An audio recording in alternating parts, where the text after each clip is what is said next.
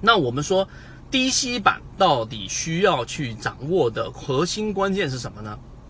第一，一定是大方向的判断。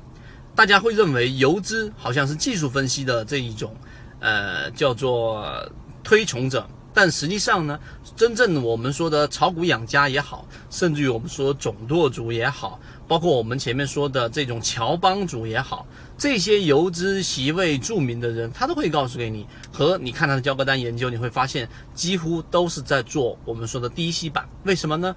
是我们都清楚啊，低吸板里面。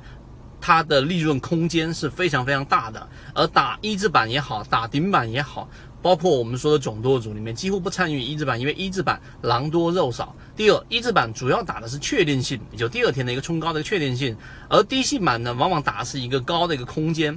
这两者的确定性其实并没有我们所说的或我们想象中那样那么那么大的一个差异，几乎只要你掌握好模式之后，你一样可以拥有确定性。第三个低吸板呢，它实际上呢要有第呃三点核心的关键，就是对于我们说的题材的热点的一个大方向上的判断。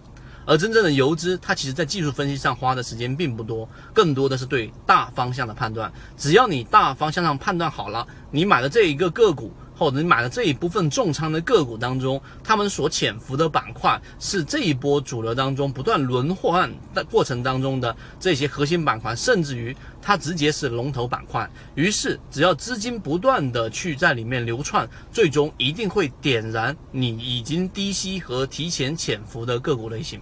这一个做法里面，总舵主啊做的是最好的。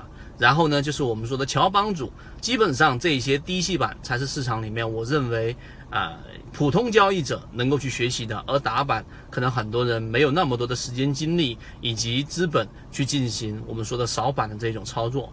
所以今天我们分享了这三点，希望对于大家理解游资更加的深入。在游资这个角度，我们还叠加了里面的缠论分析里面的第二类型跟第三类型买点。今天讲这么多，希望对大家来说有所帮助。好，各位再见。